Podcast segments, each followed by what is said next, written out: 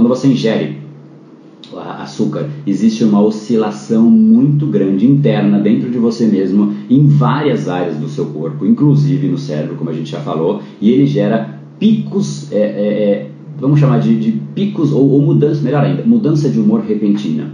Né? Então, de repente você sente muito prazer você está bem. Só que isso é efêmero, tá? Assim que o açúcar, por ser uma explosão de absorção imediata, especialmente o refinado, é de uma absorção imediata, então dopamina para todo lado, um pico. Só que é um pico que do mesmo jeito que sobe rápido, ele cai rápido. E aí você percebe uma grande diferença entre um momento quase de êxtase que você estava, de muito prazer, para um momento em que você olha para sua vida e fala, cara, que porcaria.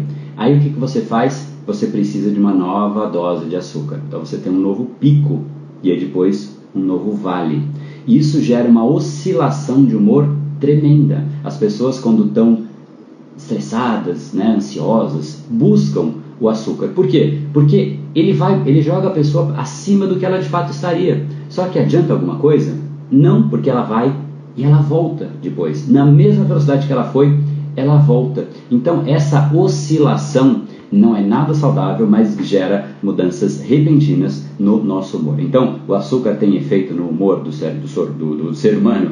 Seguramente sim, tá? Então, esse é, esse é o primeiro efeito. E saiba que isso no longo prazo tende a ficar pior. Quando a gente ingere é, glicose, o nosso cérebro libera serotonina, um dos, são, são, vários neurotransmissores, tá? mas ele é um dos neurotransmissores ligados a prazer, e a gente vai meio que condicionando o nosso cérebro a liberar serotonina, assim como a dopamina, que eu já falei, naqueles momentos quando há açúcar. Agora, a gente vai treinando o cérebro a ter essa liberação nesses momentos. Nos outros, a gente começa a ter menos. Então, a gente começa a se sentir mais triste, porque, poxa, eu só me sinto bem naquele momento, afinal, eu treinei o cérebro a liberar com essa intensidade nesses momentos. Então, eu começo a me sentir com menos energia, mais triste.